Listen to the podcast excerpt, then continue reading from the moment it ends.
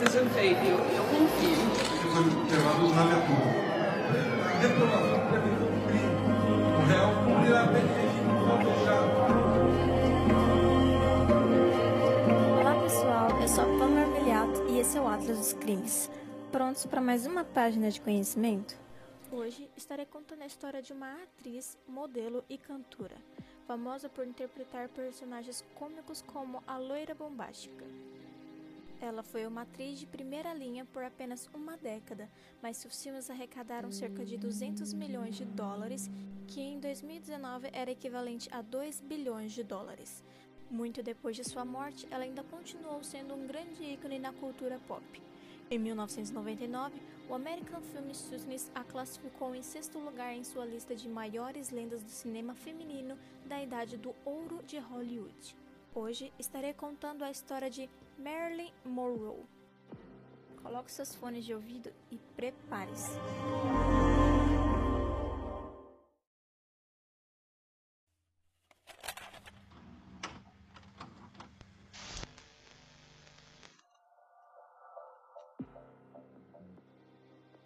Marilyn nasceu e foi criada em Los Angeles, onde passou sua maior parte da infância em lares adotivos e orfanato. Ela se casou aos seus 16 anos de idade. Trabalhava em uma fábrica durante a Segunda Guerra Mundial e foi aí quando conheceu o fotógrafo da primeira unidade de cinema, onde foi o começo do seu sucesso.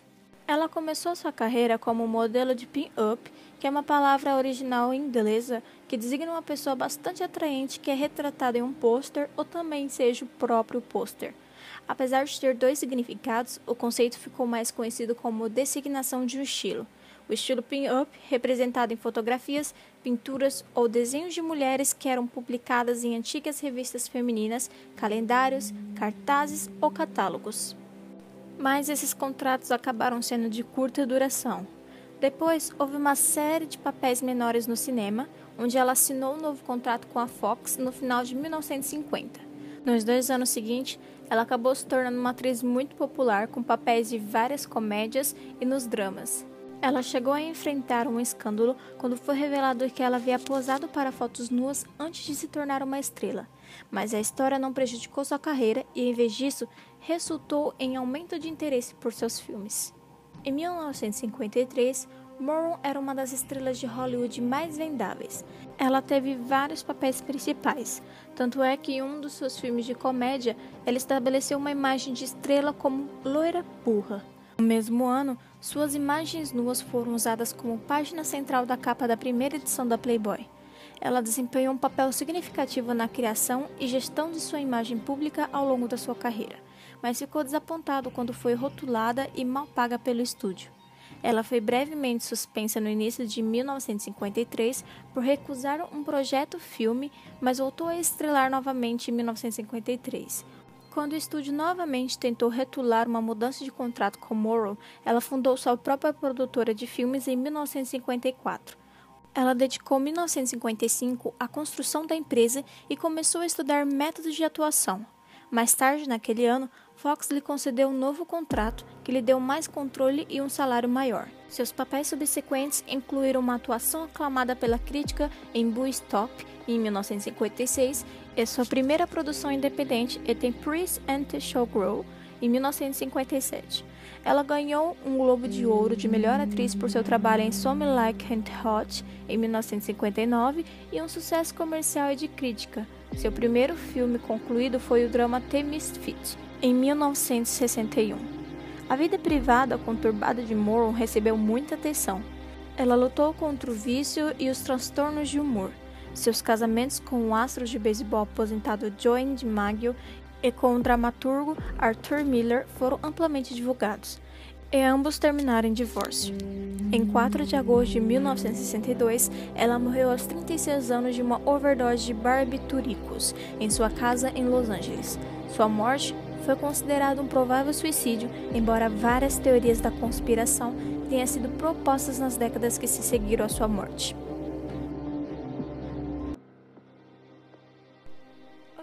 Espera. Pamela, você não deu em 5 minutos já contou a trajetória praticamente inteira? Calma. Eu vou relatar um pouquinho melhor a vida e a carreira de Marilyn Monroe. Morrow nasceu em Los Angeles, Califórnia, em 1 de julho de 1926, e sua mãe, Gladys Pierre Bake, era de uma família pobre do meio oeste que havia migrado para a Califórnia na virada do século. Aos 15, ela tinha se casado com John Milton anos mais velhos. Eles tiveram dois filhos chamados Robert e Ben S. Ela pediu divórcio e custódia única com sucesso em 1923, mas Becker sequestrou as crianças logo depois e se mudou com eles para a terra natal. Morrow não soube que ela tinha uma irmã até seus 12 anos e conheceu B.S. pela primeira vez quando adulta.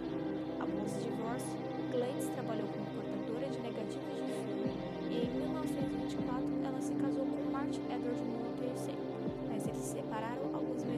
depois e se divorciaram em 1928 identidade do pai de Morrow é desconhecida e ela costumava usar Baker como sobrenome. Embora Glades não estivesse mentalmente e financeiramente preparada para uma criança, a primeira infância de Morrow foi estável e feliz. Glades colocou sua filha com os pais adotivos cristãos evangélicos Albert e Ida Bollinger na cidade rural de Hunter Road. Ela também morou lá durante os primeiros seis meses, trabalho. Ayrton começou a visitar sua filha nos fins de semana. No verão de 1933, Gladys comprou uma pequena casa em Hollywood com um empréstimo e mudou-se para ela com Moore, de 7 anos. Lá, elas dividiram sua casa com outros inquilinos. Em 1934, Gladys teve um colapso mental e foi diagnosticada com esquizofrenia paranoide. Depois de vários meses em uma casa de repouso, ela foi internada no Hospital Estadual Metropolitano.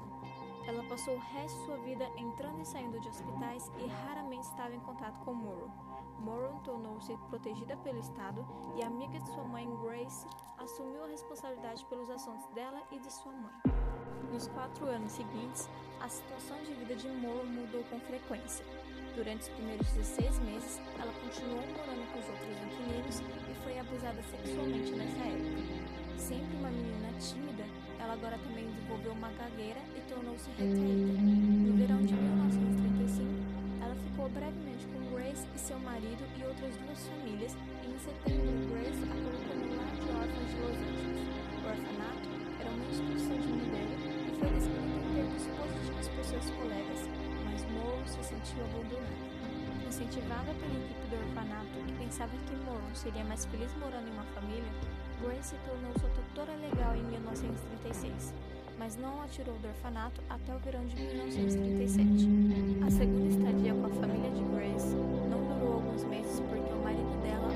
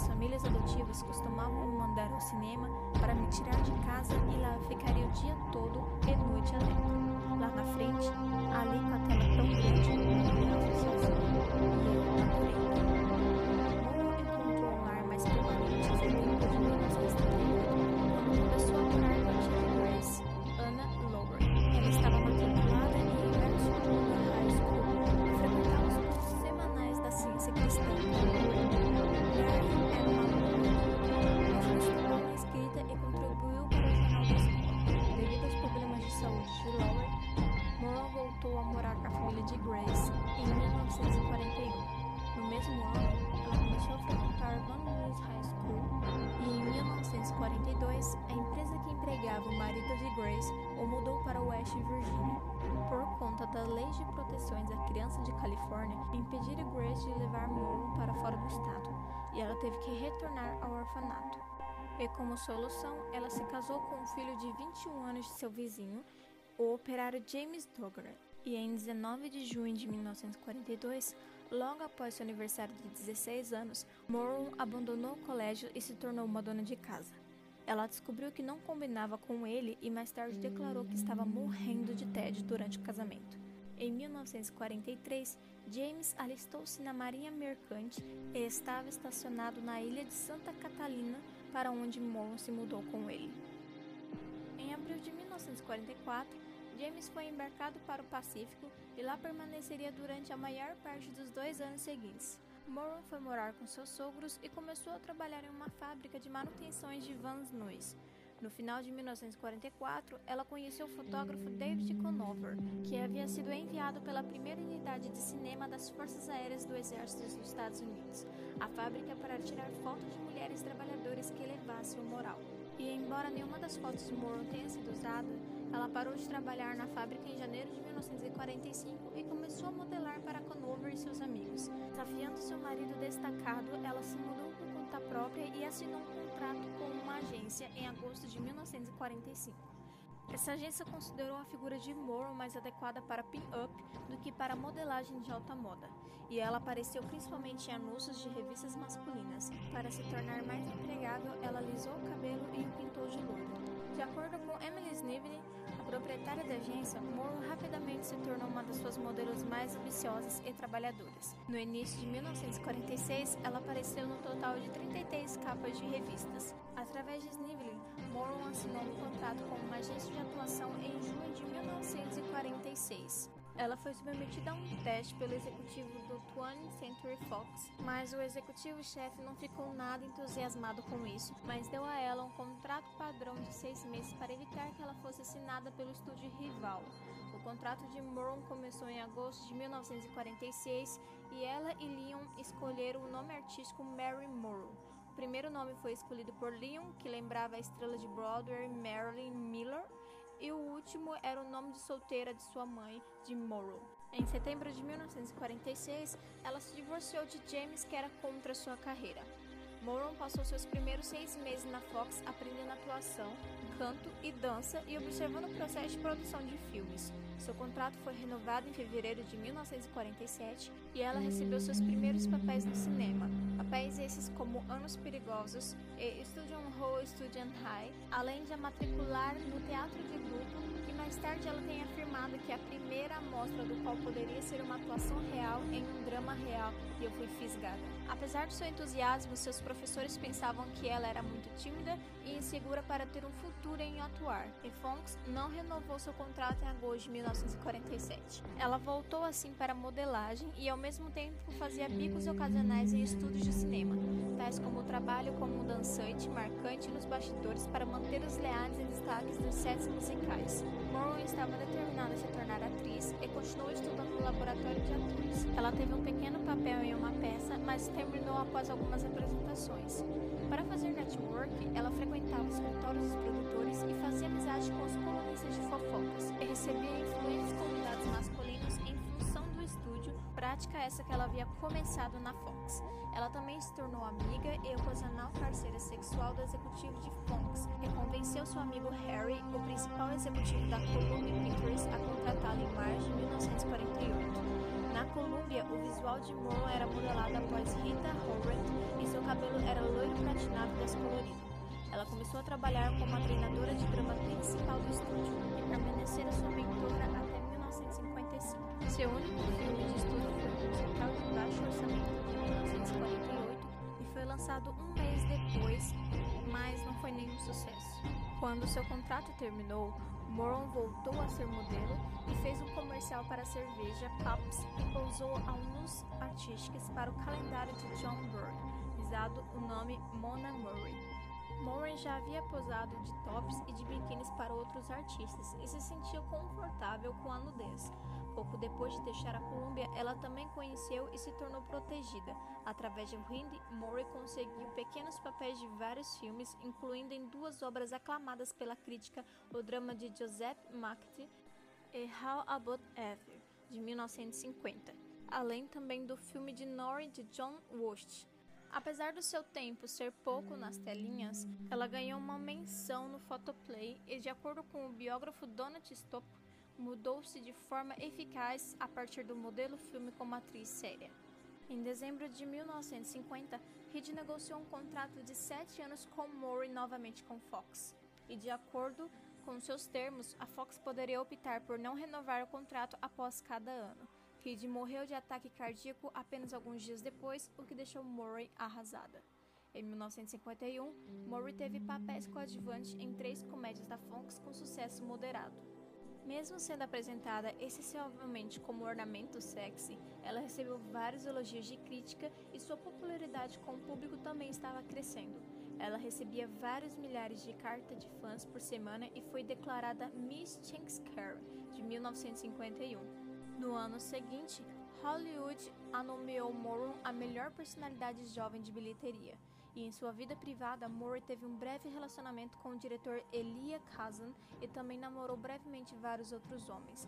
No início de 1952, ela começou um romance altamente divulgado com o astro do beisebol aposentado de New York Hans Joey DiMaggio, uma das personalidades do esporte mais famosos da época. Morris se viu no centro de um escândalo de março de 1952, quando revelou publicamente que havia posado para um calendário de nudez em 1949.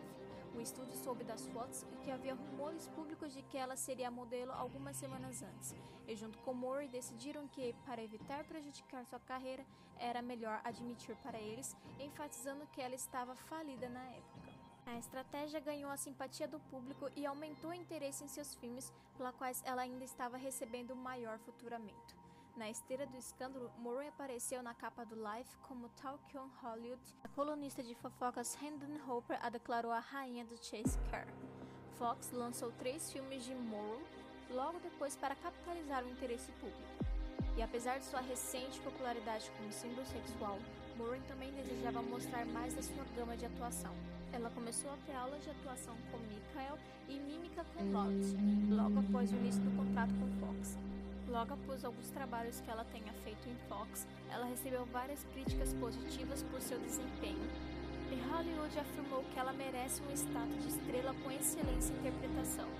Valrine escreveu que ela tem facilidade de entrega que a torna fácil para a popularidade. Em um dos seus papéis, ela acabou estrelando como uma babá com distúrbios mentais e que Zanuck usou para testar suas habilidades em um papel dramático mais pesado. Ela recebeu críticas mistas, com Crane considerando-a muito inexperiente para o papel difícil e Variety culpando o roteiro pelos problemas do filme. Ela também teve mais duas participações em outros dois projetos de Fox, que a classificaram que se concentram em seu apelo sexual. Por conta disso, ela acabou aumentando sua reputação para um novo símbolo sexual com acrobacias publicitárias daquele ano. Ela usou um vestido revelador quando atuou como grande macheirada no desfile de Miss American Page e disse para o colunista de Fox, Erin Wilson, que ela geralmente não usava roupa íntima.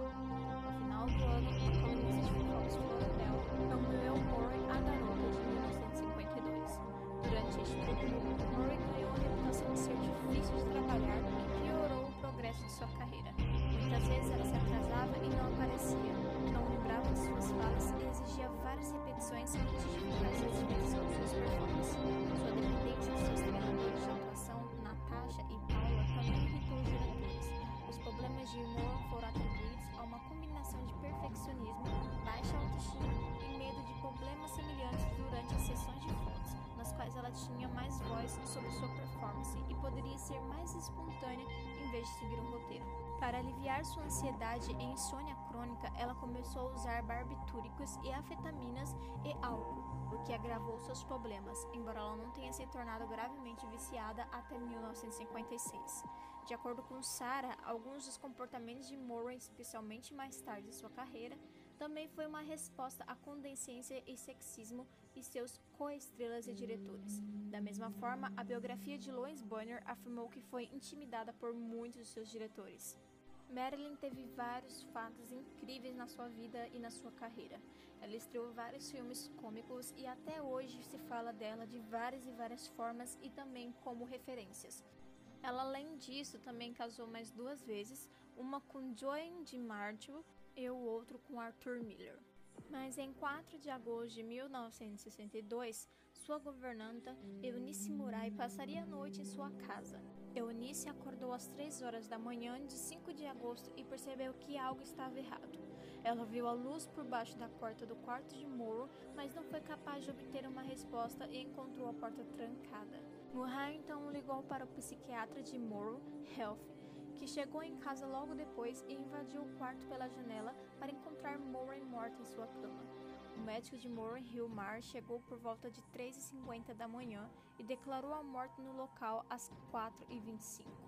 Segundo o médico, Moran morreu entre 8h30 e 10h30 em 4 de agosto e o relatório da toxicologia mostrou que sua causa da morte foi envenenamento agudo por barbitúricos. Foi encontrado cerca de 8 mg de hidrato de cloral em seu corpo e 4,5 mg de pentobarbital no seu sangue e 13 mg de pentobarbital no fígado.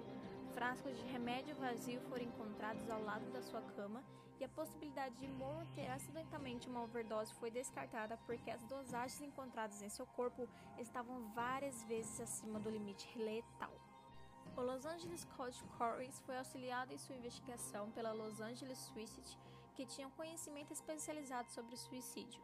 Os médicos de Morrow afirmaram que ela era uma propensa a medos graves e depressão frequente, com mudanças de humor abruptas e imprevisíveis, e teve uma overdose várias vezes no passado possivelmente foi intencional. Devido a esses fatos e à falta de qualquer indicação de crime, o vice-legista Thomas Nebush classificou sua morte como provável suicídio. A morte repentina de Morrow foi noticiada na primeira página dos Estados Unidos e na Europa.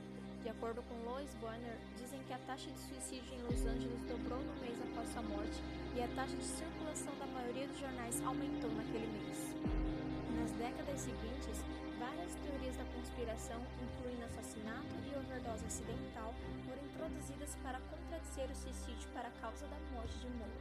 A especulação de que Moore tinha sido assassinada primeiro ganhou atenção na mídia com a publicação de Norman Marlins em 1973 e nos anos seguintes tornou-se bastante difundida para Los Angeles County District. A conduta de uma investigação inicial em 1983 para ver se uma investigação criminal deveria ser aberta, mas nenhuma evidência de jogo sujo foi encontrada. Mas apesar disso, várias e várias teorias ainda permanecem até hoje depois de seu legado. Na versão oficial, o corpo foi encontrado por Eunice e Grayson. Marilyn estava nua, de bruços e pernas estendidas sobre a cama, coberta por um lençol e com a cabeça sobre o travesseiro. Na mão direita o telefone havia bilhete de despedida e apenas um frasco de sonífero vazio disco de Frank Sinatra rodando Dentro da sua agenda havia um bilhete para o seu ex-marido John DiMaggio, jogador de beisebol, com quem planejava reatar. Escrito assim: Querido Joey, se ao menos eu pudesse fazer feliz, terei conseguido o que há de maior e mais difícil, ou seja, fazer uma pessoa feliz e a sua felicidade é minha. Para o primeiro policial que chegou por volta das 5 da manhã, Jack, ele achou tudo isso muito estranho. Ele sabia que uma overdose daquelas causaria convulsões e vômitos, e o policial não encontrou nenhum copo no quarto. Teria Marilyn engolido 40 comprimidos a seco e que as horas a haviam encontrado morta. Na primeira versão, por volta da meia-noite, mas Eunice e Grayson só chamariam a polícia às 4h25 da manhã porque queriam comunicar o fato à 20th Century Fox. Em outro depoimento, Eunice disse ter acordado às 3 horas, visto uma luz debaixo da porta trancado, então chamado Gracie, e ao chegar o psiquiatra teria arrombado a porta e encontrado sua paciente morta, às 13h50. Até morrer em 1988, Clemens repetiu a quem quisesse ouvir que a cena havia sido montada. E na autópsia, o legista Trent Cooper concluiu que Marion foi vítima de overdose num provável suicídio. Mas, mais tarde vieram à tona detalhes dos exames e com eles pistas de acobertamento de alguém ou de algo. Que a atriz tinha drogas no sangue e no fígado e nenhuma marca de picada. Isso era verdade. Mas não engoliria de uma única vez os 40 comprimidos do frasco de fonobarbital recitado pelo psiquiatra pois seu estômago não tinha sinais de tinta amarela nas cápsulas, o colo, no entanto, apresentava alterações e restos de hidrato de cloral, outro sonífero que indicava a introdução de substância pelo reto com supositória ou seringa. O laudo indicou que foram administradas doses capazes de matar 15 pessoas. Quando legistas pediram para mais análises, todas as amostras de tecido haviam sumido.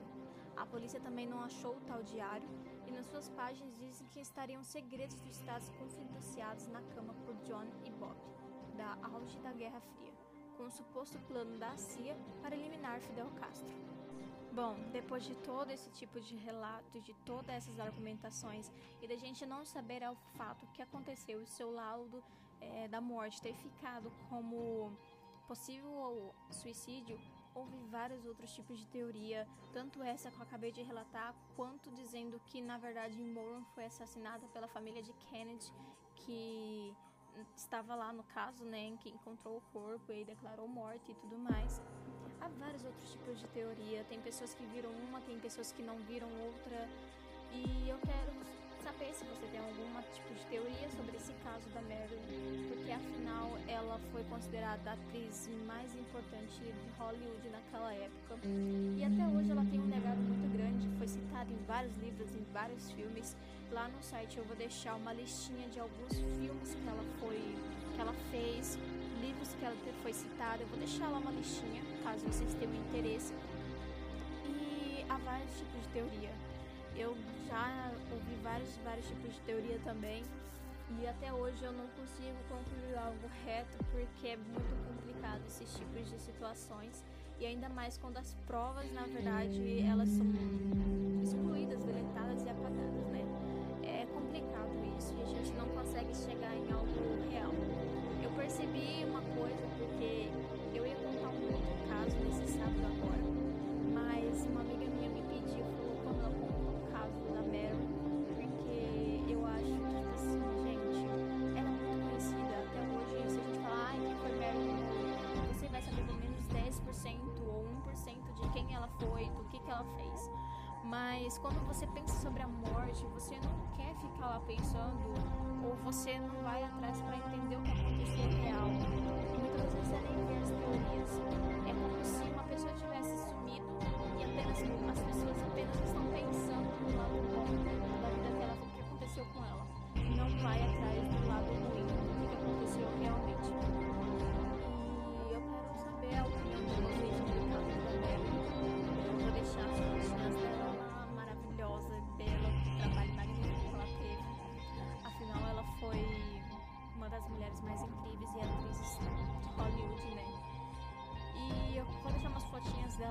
deixar a fotinha do jornal quando saiu quando saiu o assunto da, da morte dela, né?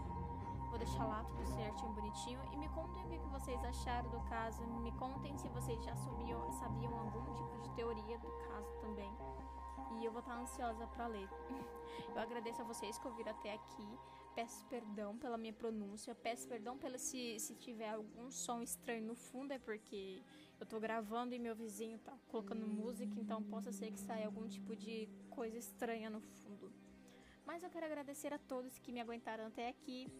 E até o próximo sábado, ao próximo caso, que eu já sei o que eu vou contar. Então se preparem, porque ó, tá tudo certinho. Mas é isso, pessoal. Eu agradeço muito de verdade, do fundo do coração, e vejo vocês no próximo sábado, no próximo episódio. Tchau, pessoal!